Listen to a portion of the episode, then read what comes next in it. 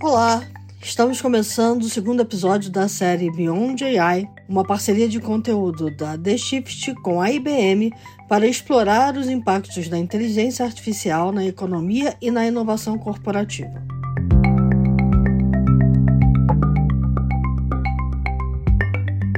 Nesse episódio, o assunto é a inteligência artificial para negócios, suas oportunidades e seus desafios. O potencial de geração de inovação e novas receitas com a inteligência artificial é significativo. Empresas relatam aumento de 6,3% nas receitas diretamente atribuídas às iniciativas de IA. No Brasil, segundo o estudo IBM Global AI Adoption Index de 2021, 49% das empresas esperavam investir em aplicações prontas para IA em 2022, de olho nesse crescimento. Com a chegada da IA generativa, as oportunidades cresceram ainda mais.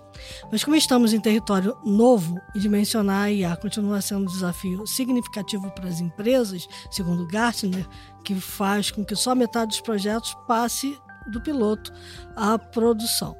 O estudo da IBM identificou, por exemplo, que as empresas enfrentam desafios com integração de dados e sua complexidade, conhecimento e habilidades em IA, ferramentas e plataformas e redução dos vieses que podem tornar a IA pouco confiável.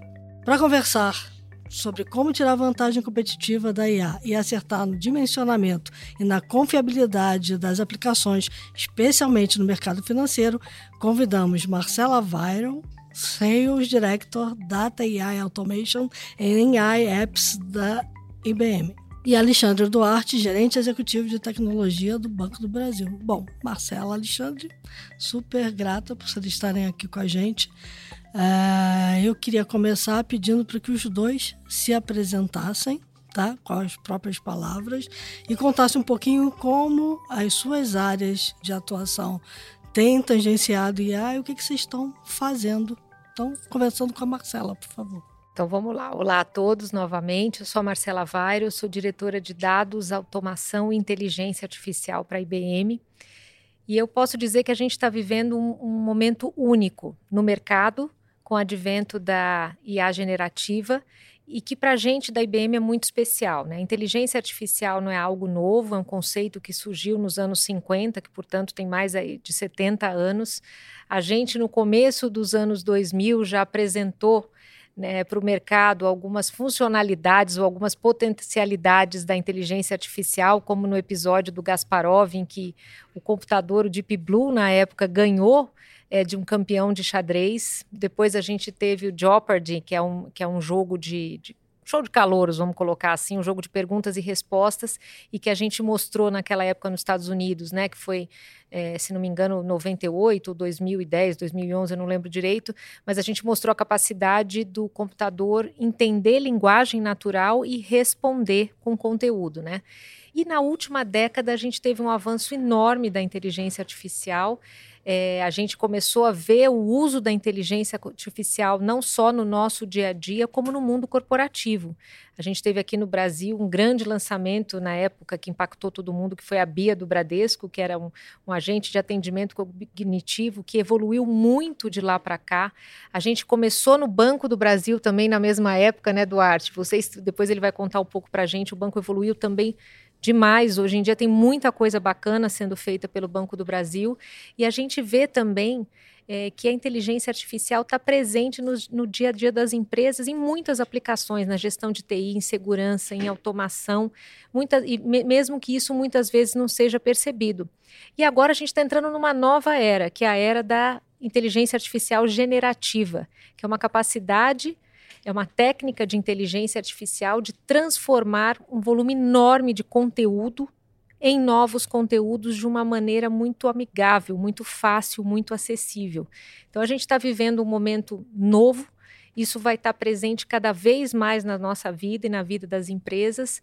E a gente acaba de trazer para o mercado também uma família de produtos que é o Watson X, pensada para levar a IA generativa para o mundo corporativo. Então, a gente está trazendo é, um estúdio para geração, teste e gestão de modelos de, de IA generativa. A gente está trazendo Data, que é um lake house otimizado para trabalhar dados e fornecer dados para a IA generativa. E a gente tem o governance, porque a gente vai comentar um pouco mais, mas governança ética, controle do conteúdo para ter o conteúdo adequado, o conteúdo correto no mundo corporativo é muito importante. E, e, nunca foi tão importante a gente pensar em ética quando a gente está criando conteúdo a partir de técnicas de IA generativa. Então, a gente realmente está vivendo um momento único aqui. Verdade, né? A ética da IA sempre foi uma questão que todo, todas as empresas deveriam endereçar. Vamos lá, Alexandre. Vamos lá. Estamos ávidos aí pelo Watson X. Grande expectativa. Criaram-se expectativas, viu? Bom, gente, eu sou Alexandre Duarte, gerente executivo do Banco do Brasil. Atualmente eu estou numa área em que é responsável pelo atendimento, relacionamento e inteligência artificial, tá? Tudo assuntos bem vinculados, mas em relação à inteligência artificial dentro do Banco do Brasil, hoje nós temos um centro de IA que nós chamamos lá de Centro de Aceleração, Pesquisa e Desenvolvimento em Soluções de IA, em que eles funcionam como uma espécie de COI, de comunidade de práticas. E isso tudo é, é ele é responsável por governança, pelas melhores práticas, pelos padrões, por capacitação, por disseminar a IA dentro do banco e também pela tecnologia, pela ferramenta em si, que faz com que os nossos desenvolvedores possam desenvolver e colocar soluções em IA. Dentro dela, esse centro ele trabalhava muito de uma forma centralizada, onde todas as demandas vinham até ele, e agora devido ao crescimento da IA e com tudo que a gente vê, que a Marcela falou um pouco aqui, da importância que o assunto se tornou, houve sim um, um, investimento muito grande nessa área em que a gente teve que descentralizar esse tipo de desenvolvimento, colocar para cada área responsável por um produto, por um serviço, que ela realmente fizesse e pensasse em IA no seu negócio, no seu produto. E o centro fica ali dando monitoria, fica dando todo o suporte que precisa daquela negócio e evoluindo a IA dentro do banco. E para fazer tudo isso rodar, né? A, a gente fala que a, a, gente tem uma plataforma de IA lá e a plataforma ela tem esses vários pontos, além de ser uma tecnologia específica, ela também é comunidade, ela é capacitação, ela é um site, ela, ela tem todas as informações para isso, mas a base dele é a, a, parte fundacional é a plataforma ferramenta, né, em que a gente utiliza o, o Watson hoje, a, a IBM Cloud lá fornece todas a nossa ferramental para desenvolvimento da IA dentro do banco. Então, hoje, nosso desenvolvedor ou os nossos analistas de IA, eles não precisam ser os experts em desenvolvimento, um cara de que, que, saiba de infraestrutura ou não, ele precisa saber dos conhecimentos dele, ali ele consegue é, fazer a engenharia de dados, fazer a construção de modelos, fazer o treinamento, colocar o modelo na rua para rodar e fazer toda aquela monitoração também do modelo. Então, essa esteira de desenvolvimento já está pronta e ela é toda vinculada. E hoje a gente foi até, hoje de manhã até falei para Marcela, hoje os meninos aqui estavam falando também, que a gente foi até reconhecido no, no evento escolhido como o case da plataforma de Anobank Banco do Brasil para ser apresentado dentro do evento da IBM, que é o Tech Exchange, em setembro, agora nos Estados Unidos, falando um pouco sobre como a gente conseguiu fazer essa integração aqui, vendo nuvem pública, nuvem privada e o on-premise, tudo isso é, junto ali, integrado, dando ao nosso funcionário essa oportunidade de fazer um, a IA mais fácil e a gente conseguir escalar isso tudo dentro do banco. Nossa, é trabalho, hein? Bastante. Bom, vamos lá. Marcela, a gente sabe que o sucesso da IA, e você já apontou isso quando falou do novo Watson, depende primariamente de dados, né? E dados confiáveis e de alta qualidade, e também de ferramentas que possam unificar esses dados em todas as fontes que a gente tem disponíveis. Então, na escadinha da IA, a IBM coloca isso como começo de tudo. Por que, que é tão fundamental? Porque o combustível da IA são os dados, né? E, e, essa é uma questão que cada vez mais são produzidos dados de todas as formas. Então, os dados que eram antigamente restritos estavam dentro da empresa de forma estruturada. Hoje, eles são produzidos por dispositivos móveis, por dispositivos de IoT, pelo que se é falado numa rede social, por exemplo, sobre determinado produto e serviço. E fora isso, ele está, como o Duarte comentou aqui, da maturidade do banco, né? Ele está em diferentes plataformas. Ele está dentro de casa, ele pode estar numa cloud privada, ele está numa numa cloud fora, uma cloud pública, pode estar em mais de uma cloud. A gente realmente vê que o mercado é cada vez mais híbrido e multi-cloud. Trabalhar com todos esses dados de maneira segura e com governança ainda é um grande desafio. Então, a gente tem até pesquisas que mostram isso, né? Que 80% do tempo dos projetos de inteligência artificial ainda é gasto na preparação desses dados que estão aí espalhados das mais diversas formas. Fora isso, existem outros desafios em relação ao tratamento do dado, né? Que é a questão da qualidade do dado, a questão da governança do dado, quer dizer, eu não posso trabalhar, e inteligência artificial, isso é cada vez mais importante, tem se discutido muito, né? Eu não posso trabalhar com informações do usuário pelas quais eu não tenho direito. Aqui no Brasil, a gente tem a Lei Geral de Proteção de Dados, uhum. por exemplo. Tem uma questão de ferramental adequado para fazer isso, porque quando, como os dados são produzidos cada vez no, de uma forma mais veloz e um número maior de dados, eu tenho que ter automatização IA até para trabalhar esses dados. Não dá para fazer tudo ali passo a passo, eu perco muita produtividade também. Então, trabalhar, limpar esse dado, preparar, colocar mascaramento dentro do dado para não expor, não expor eventualmente para um desenvolvedor que não tem que ter acesso àquela informação que é privada de um usuário, tudo isso também eu coloco IA dentro até do, tra do, do tratamento do dado. Então, ferramental é muito importante. E, e a questão de skill também, né? A gente tem que ter gente preparada nas empresas que entendam de negócio, que entendam de dados, e isso muitas vezes a gente vê que ainda é um desafio dos clientes. E o último desafio, além do dado em si, de novo, do ferramental, do skill, é a própria cultura. Os dados estão muito em silos ainda, e a gente ainda vê muito aquela questão do informação é poder, né? Então, você criar uma cultura data-driven nas empresas em que todo mundo enxergue, que, que haja uma, uma, uma, visão clara da governança do dado, do uso do dado, e que esse dado seja disponibilizado para o usuário na ponta, bem como o Duarte comentou aqui, né, na hora que ele precisa, mas com governança por trás, é um desafio ainda de várias empresas. E sem isso, sem todo esse trabalho, é o que a gente chama de garbage in, garbage out, né? Uhum. Quer dizer, se, se, eu tô, se entra a informação errada, é, o que vai sair para a aplicação de A para o dispositivo de A vai ser baseado numa informação que não está correta. Então, para a inteligência artificial é fundamental que essa escada de dados, desde a da construção da base do dado, da integração, da limpeza e tudo isso com governança, seja trabalhado dentro da arquitetura de dados das empresas. Muito legal. É, porque a gente sabe que esse é o maior problema mesmo. Né? A gente tem visto não só no segmento privado, mas também em governo, que a gente tem lá os silos de dados, um dado não conversa com o outro, e essa padronização de dados é fundamental quando você quer toda a empresa né? É, usando é, o mesmo dado. sabe o que é isso, não, né? Imagina. Aí eu quero perguntar para você, Alexandre, como é que está esse teu roadmap aí eh, no Banco do Brasil para uso de IA?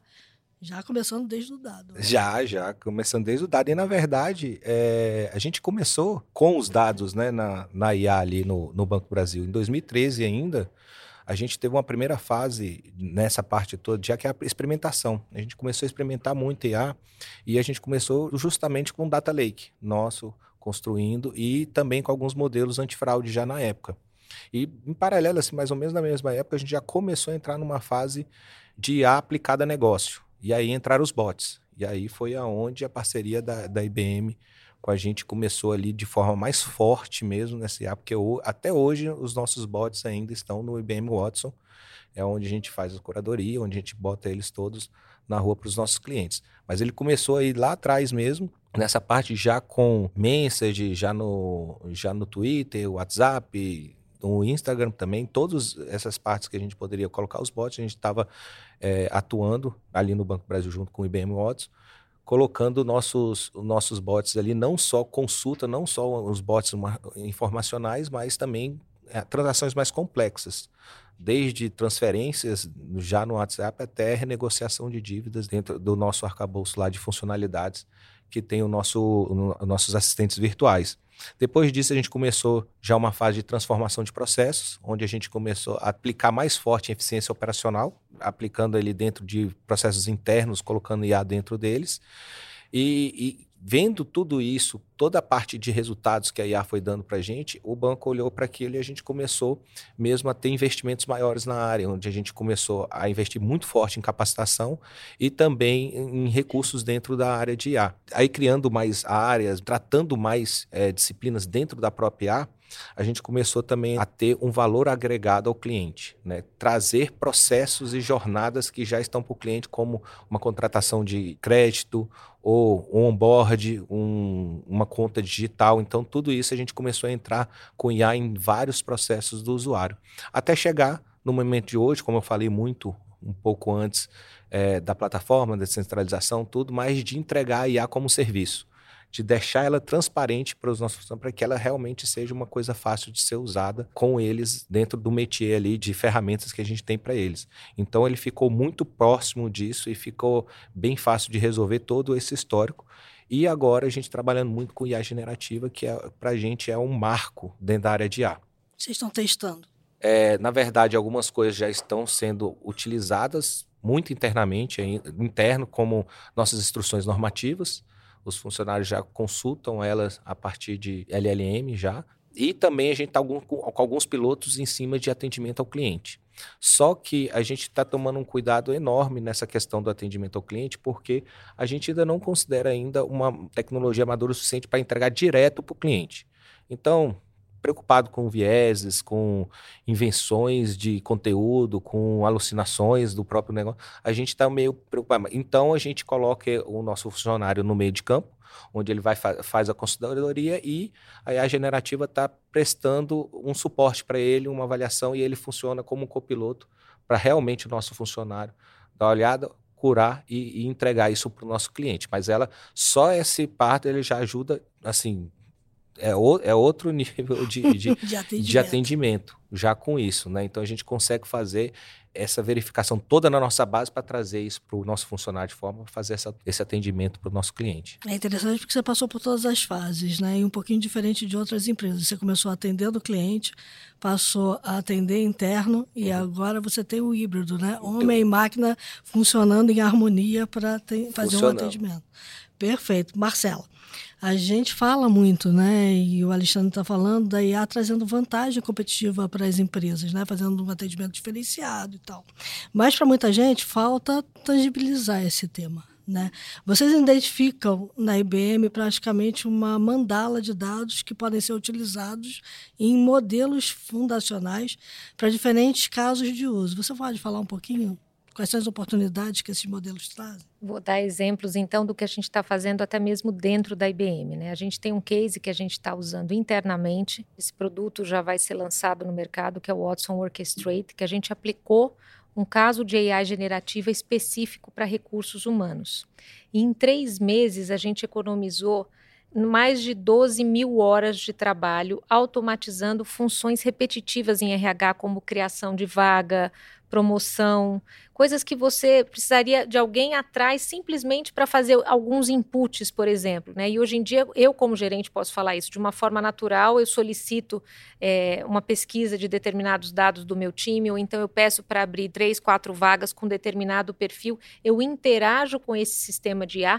Por trás estão sistemas legados que a gente usa, mas eu interajo de uma forma muito mais rápido consigo ter muito mais produtividade, eu como usuária, e a gente acabou liberando o tempo do analista de RH para ele me ajudar em questões de clima, de carreira das pessoas, em discussões muito mais complexas e que aí eu preciso da ajuda de um especialista e não para fazer algo repetitivo também. A gente desenvolveu em parceria com a Red Hat um produto que chama Watson Coder for para, o Ansible primeiro, então ele ajuda. Eu peguei a generativa, alimentei com milhões de códigos em cima do Ansible e levei para o mercado um produto que ajuda o programador com um nível de assertividade altíssimo a escrever código Ansible. E, por exemplo, até o final do ano a gente vai ter para COBOL. Ah, mas a empresa, um banco aqui tem as próprias normas dentro da programação. Ele traz a base de dados deles, o programa vai aprender, vai ler aquele conteúdo de uma forma muito rápida. Por exemplo, se o banco for usar, ele vai estar preparado para ter muito mais produtividade naquela determinada linguagem, inclusive aprendendo com as regras do banco em termos de desenvolvimento. É um outro exemplo disso. Então, aqui são, são dois exemplos muito fortes dentro de casa. Fora isso, a gente está ajudando os clientes também a fazerem aí os primeiros testes, os primeiros projetos A gente fez uma pesquisa, o IBV, que é o IBM Institute of Business Value, acabou de publicar uma pesquisa sobre a generativa agora em 2023, né? Uhum. E ela mostra que os usos são bem. Tem muito cliente querendo usar isso para atendimento ao cliente, como o Duarte comentou aqui, mas colocando mais informação na ponta, né, para melhorar o atendimento ao cliente, para marketing, para compliance também e para a questão de ser um tipo de advisor, né, para recomendações. E, e, por coincidência ou não, eu estava olhando aí uma pesquisa do IDC e o IDC estava mostrando como a IA é utilizada no setor financeiro. E aí tem algumas diferenças entre o que já é feito lá fora e, e como a IA está sendo utilizada aqui no Brasil, mas essas coisas se falam, né? No mercado americano, por exemplo, são investidos mais de 9 bilhões de dólares por ano em inteligência artificial. E o principal uso é essa questão de recomendação, uhum. né, trabalhar, moer informação e dar recomendação ali para o setor financeiro. Depois, para evitar fraudes. E em terceiro, para segurança. Aqui no Brasil, são, são investidos mais ou menos é, 700 milhões de dólares por ano, muito para atendimento, e a gente vê isso, né? Isso é claramente no mercado financeiro, a gente vê muita inteligência artificial sendo utilizada é, para atender melhor o cliente. E, e, depois, em segundo, vem a questão de fraude, de compliance. E o banco, a gente vê que o banco começou um pouco com um pouco de tudo, né? Ele reflete o mercado lá de fora, mas também está bem evoluído no que a gente está vendo no mercado aqui no Brasil, para o setor financeiro. Muito bacana. E isso quer dizer que a IA está sempre ali como par do humano, né? Não tem essa de que em algum momento vai substituir, mas não substitui tudo. Né? Então vamos lá, Alexandre. Do ponto de vista dos serviços financeiros e das atividades do banco, como é que vocês estão enxergando a IA como ferramenta de negócio, redução de risco e ampliação das oportunidades para os clientes? Eu vou trazer quase os mesmos pontos que a Marcela trouxe agora, que em cada uma dessas coisas, com a questão de detecção de fraudes, com atendimento de cliente. Né?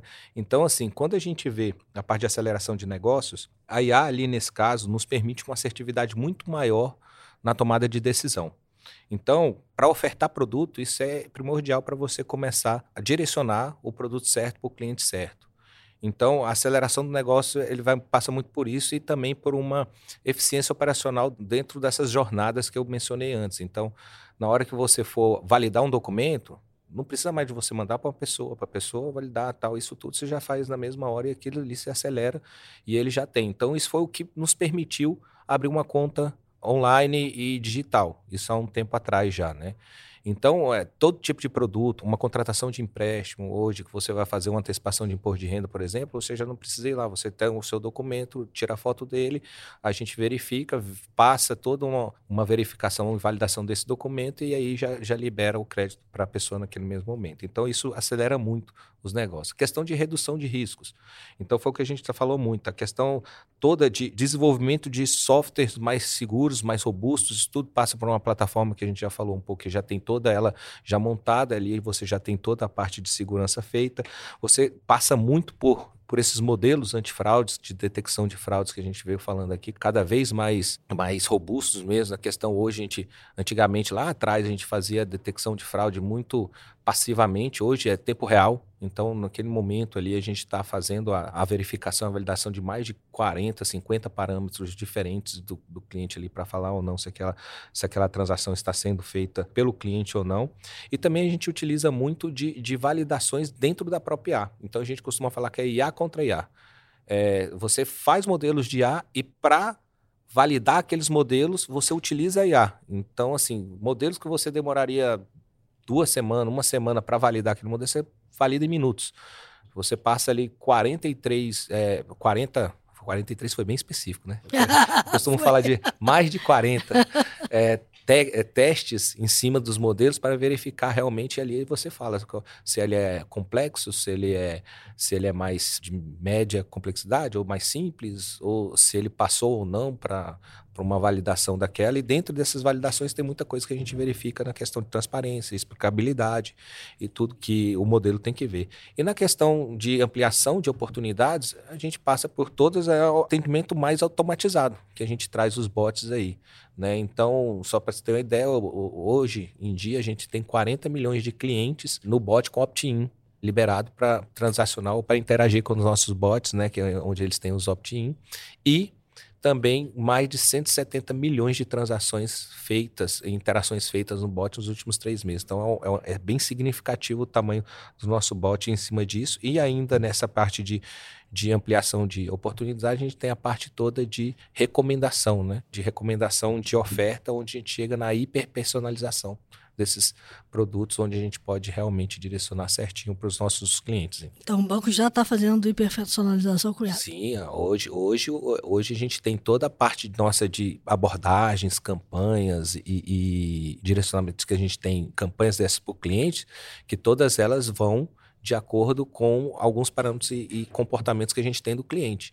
Então, parte desse comportamento a gente tem, é, tira de outras aplicações que a gente tem, como Minhas Finanças, onde a gente verifica ali a questão toda de transações que eles fez para controle pessoal, e disso uhum. a gente já consegue ver, de acordo com o comportamento dele, o que eles fazem para direcionar uma melhor campanha para ele. Então, se ele está verificando e passando por lojas de carros tal, daqui a pouco está oferecendo um financiamento de automóvel para ele. Bacana, você vê toda a parte de, a gente chama de eventos de vida, né? Uhum. E vai acompanhando, Isso. porque a IA consegue acompanhar. Você falou uma outra coisa bem interessante aí, que foi a questão da IA olhando para IA, né? E ajudando a fazer toda essa questão de qualidade, de explicabilidade é, dos modelos e, e, da própria saída, né? Porque às vezes isso é muito importante. E aí eu queria fazer uma pergunta para os dois, né? É, a confiabilidade da IA depende de práticas fundamentais para reduzir viés de dados e o próprio algoritmo para saber se ele está funcionando direitinho. Então, Marcela, como é que a tecnologia ajuda nisso? É, eu sei que a IBM tem alguns lá de trás já, algumas ferramentas que ajudam nessa explicabilidade dos modelos. Né? Sim, essa pesquisa que eu comentei do IBV esse ano, ela mostra que um dos principais, uma das principais preocupações, eu diria que a principal preocupação das empresas em adotar a IA generativa é a questão da ética. 80% colocou isso. Né? E o que está por trás da ética, na verdade? Né? O primeiro é a explicabilidade. É, se eu estou pré-selecionando ou não um currículo, eu saber entender por que, que eu estou fazendo isso, e a gente tem é, países no mundo em que isso é lei, eu não posso fazer uma pré-seleção sem poder explicar se eu estiver usando um algoritmo caixa preta.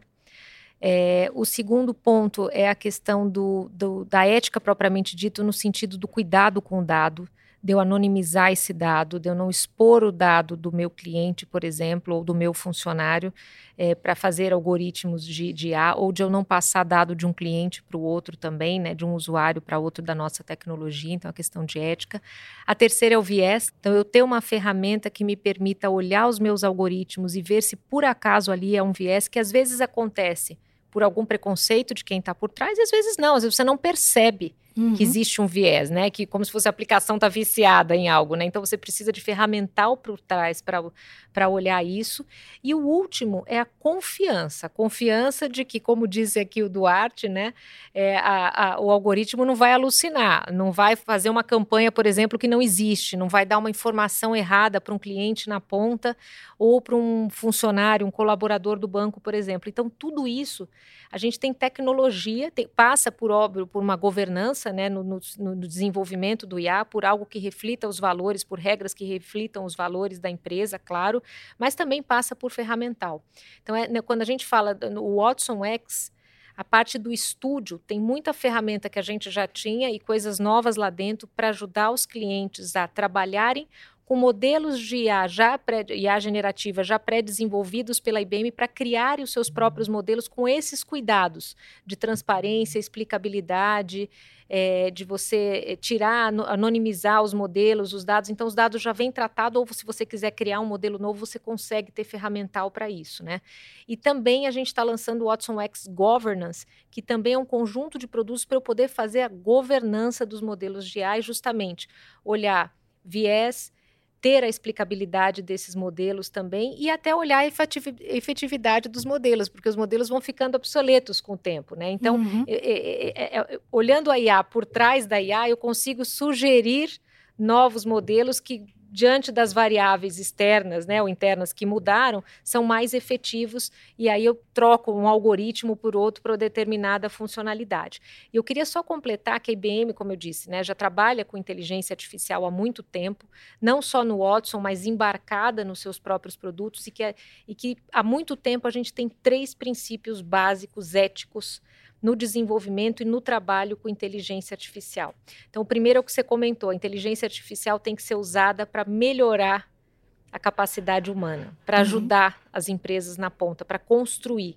Qualquer tipo de aplicação que a gente veja que de alguma forma não vai criar isso, a gente nem coloca a tecnologia no mercado ou a gente tira a tecnologia do mercado. Então, existe um, um comitê dentro da IBM que avalia essa questão de potencial né, da ferramenta, e se potencial for positivo, for para melhorar de novo o nosso dia a dia, ela, ela é desenvolvida, ou aquela tecnologia, ou aquela ferramenta com IA embarcada. O segundo ponto é a proteção do dado, sempre, sempre. É, e o terceiro é a explicabilidade. Em todos os nossos modelos, a gente sempre tem que ter por trás uma, a capacidade, falando tecnicamente, de entender o que está por trás daquele modelo e daquela, da recomendação ou da ação que aquele modelo está gerando também. Então, são três princípios super importantes que a gente já, já, já trabalha há muito tempo e que agora, com IA generativa, passaram a ser mais importantes ainda. É ganhar um novo peso, né? É Alexandre, aí. como é que é essa preocupação de eliminar vieses? É, como é que ela está incluída lá no trabalho da TI, do banco? Bom, gente, a, a primeira coisa que eu, que eu falo que é impossível a gente eliminar todos os vieses de um modelo de A. Né? A gente, como, como seres humanos, até falar um pouco mais isso antes, é, a gente já é envezado por natureza.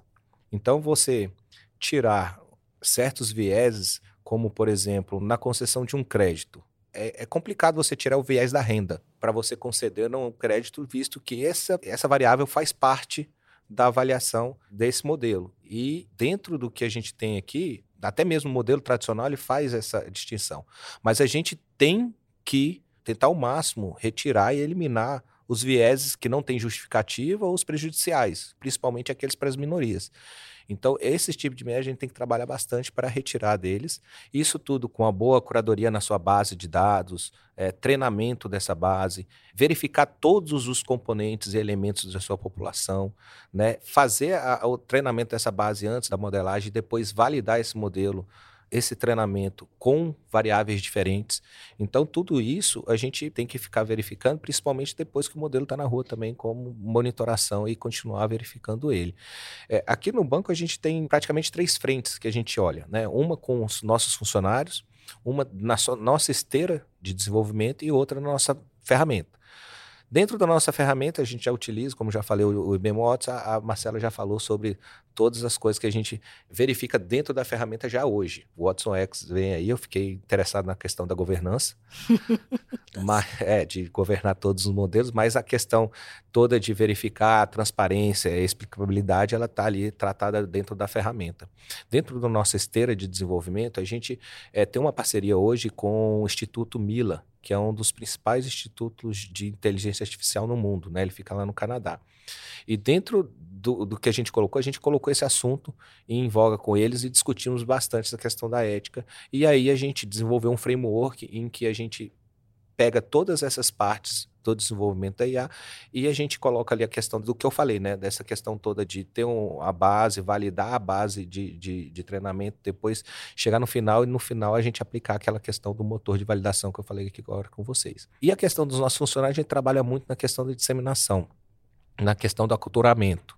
Então, além de várias guildas e tudo, o banco ele, ele formalizou agora há pouco, inclusive dentro dos nossos do nosso board, um manual de procedimentos e diretrizes de ética para desenvolvimento em IA.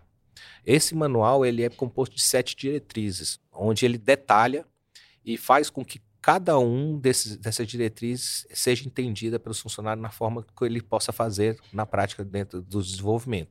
Então a gente trata ali diretrizes como a transparência e a explicabilidade desses modelos, que eles têm que ser transparentes e aquela tomada de decisão ela tem que ser explicada de como é que ela foi feita. A parte da justiça, onde a gente passa por toda essa parte de vieses, de, de, de tratar as minorias, de tratar preconceitos que os modelos tendem a fazer ou não é, a questão da segurança e da segurança e confiabilidade desses modelos. Os modelos têm que ser confiáveis e tem que ter toda essa parte da segurança que a ferramenta também já provê. A questão também de autonomia e responsabilidade. Então, você dá autonomia para a pessoa que está fazendo aquele modelo, que aí é muito vem da plataforma, mas também trazendo a parte da responsabilidade dele. Ele tem que ser responsável por aquilo que ele está fazendo também. Então, a gente trazer aí também a questão de ter benefícios garantidos para todos os stakeholders que estão atrás daquele modelo, para eles realmente ter esses, trazer esses benefícios para ele, e a parte do bem-estar social e ambiental. Né? É, esses modelos eles também se preocupar com a sustentabilidade e não ferir nada do que é social e ambiental pra, dentro do que está desenvolvendo.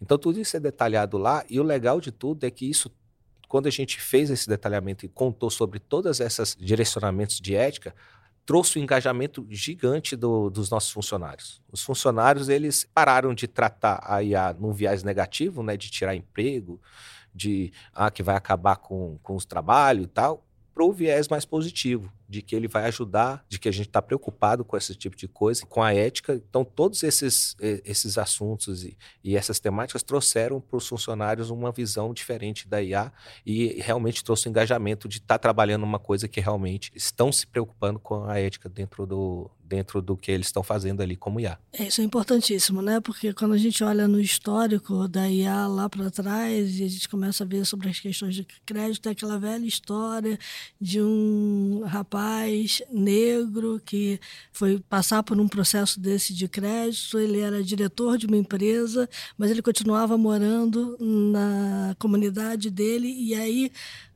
por causa do endereço, o crédito foi negado, apesar dele ter crédito suficiente e receita suficiente. Então, uhum. é, essas coisas começam a, a, essas histórias começam a andar no mundo inteiro, né?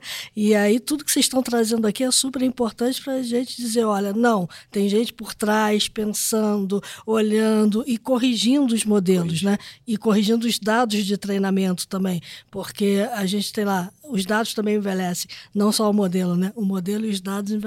Eu queria, a gente está terminando, infelizmente a nossa conversa foi breve, a gente podia ficar aqui a tarde inteira conversando sobre inteligência artificial, mas eu queria pedir para vocês, nas considerações finais de vocês, uma espécie de checklist. Como é que a gente começa a IA com o pé direito, quem está pensando em ingressar nesse mundo, né? Vou inverter agora um pouquinho, vou começar com o Alexandre. Vamos lá assim, eu, eu não vou sair muito do script do que a gente fez lá, né? Então, por empresa assim que nunca desenvolveu IA, que é, hoje em dia já é um pouco mais difícil, mas assim, começar com, com experimentação de alguns cases, né? Nunca já colocar o pé lá na frente, mas começar experimentando alguns cases que lhe dão valor agregado, valor para a empresa, que traga resultado. Isso é muito importante para que ele comece a ter, principalmente no atendimento para o cliente, onde ele consegue ver esse valor mais facilmente, é, para conseguir patrocínio. Né? Então, ele conseguindo esse patrocínio com esses resultados, ele pode aumentar mais o escopo de outras funcionalidades dentro da IA e assim e expandindo a questão de desenvolvimento de IA dentro da empresa. E aí, quando essa comunidade estiver um pouco maior, né, e o aculturamento também pegar mais parte da empresa, seria bom assim estruturar esse centro de um centro de excelência aí de IA, né, com, os, com as maiores mentes ali de IA, já coloca junto ali para eles fazerem essa mentoria, para eles darem maior, impulsionar, incentivar mais o uso da IA dentro do banco e também direcionar a estratégia da IA dentro da empresa. Com isso, ganhando mais força ainda, é, a gente começa a haver uma questão de você começar a colocar as áreas para dentro da IA também. Então, elas começarem a participar do processo de desenvolvimento também, não só você. Não é uma, não é uma questão de você ir lá e tirar uma ficha e falar assim: Ó, estou esperando você me desenvolver. Não, vem cá e você participa, você pensa e você faz a IA dentro do seu negócio também, coloca ele dentro do processo. Né? E é muito importante também o Celevo ali da empresa, o board, eles também entrarem com isso e colocar isso dentro da estratégia da empresa. E dentro disso, você colocando isso para pensar dentro da estratégia como fim, aí os funcionários também se engajam para conseguir é, chegar lá e começar a colocar isso como um DNA da empresa, né? De você estar tá ali dentro dali. Então, como a gente, a Marcia falou de algumas pesquisas e tudo, algumas consultorias mesmo, como Gartner, Accenture e até mesmo o MIT, elas falam que as empresas que não pensarem em IA nos seus negócios como premissa ter a IA, elas realmente é, não têm um futuro muito próspero nesses, nesses próximos anos aí.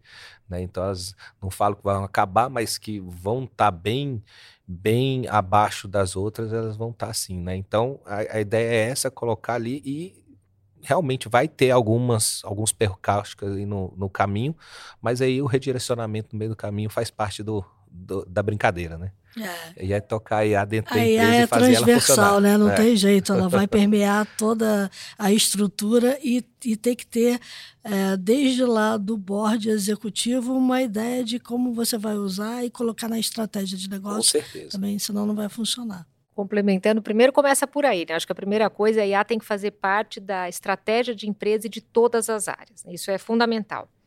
Dito isto, né, por onde começar? Além de com MVPs para quem ainda não começou, mas para onde, onde se aponta o canhão? Para onde é o meu core business? Para onde eu realmente vou ganhar vantagem competitiva e vou fazer algo diferenciado no mercado? Então, porque as possibilidades são inúmeras. Então comece por onde vai, você vai ter o maior retorno e pelo teu core business. Um outro ponto importante para as empresas pensarem é não só nessa parte de mentalidade em todas as áreas, mas os processos também. Os processos têm que, ter, que se falar e têm que ser mais automatizados e inteligentes também. Então, além do dado estar tá pervasivo e estar tá acessível com governança, os processos estarem se falando e automatizados são fundamentais para as empresas realmente serem AI driven, né? Porque uhum. de novo, não adianta eu ter um atendimento maravilhoso ali para o teu cliente na ponta, né? e de repente eu não consigo abrir a, a, uma conta corrente aqui por trás ou gerar uma pólice para ele porque o meu processo está quebrado atrás. Então, os processos têm que estar tá mais automatizados uhum. e inteligentes. E o terceiro é pensar na confiabilidade. E essa é a nossa principal é, preocupação aí como fornecedor de tecnologia para inteligência artificial para o mundo corporativo. Perfeito, porque a confiança tem que estar em todos os elos dessa corrente, né? Vai desde quem está tomando a decisão, ajudado pela IA, até quem está sendo beneficiado pela decisão. E tem muita coisa que a IA pode beneficiar a vida da gente daqui para frente em vários segmentos, né? Com certeza. Com certeza. Perfeito. Queria agradecer os dois, Alexandre e Marcela. Super obrigada. Acho que é, tivemos um bom papo aqui. Uhum. Prazer, agradeço demais o convite aqui pelo podcast com a IBM, foi ótimo. Eu agradeço o bebê pela parceria. tá ótimo. Super obrigado. Obrigado.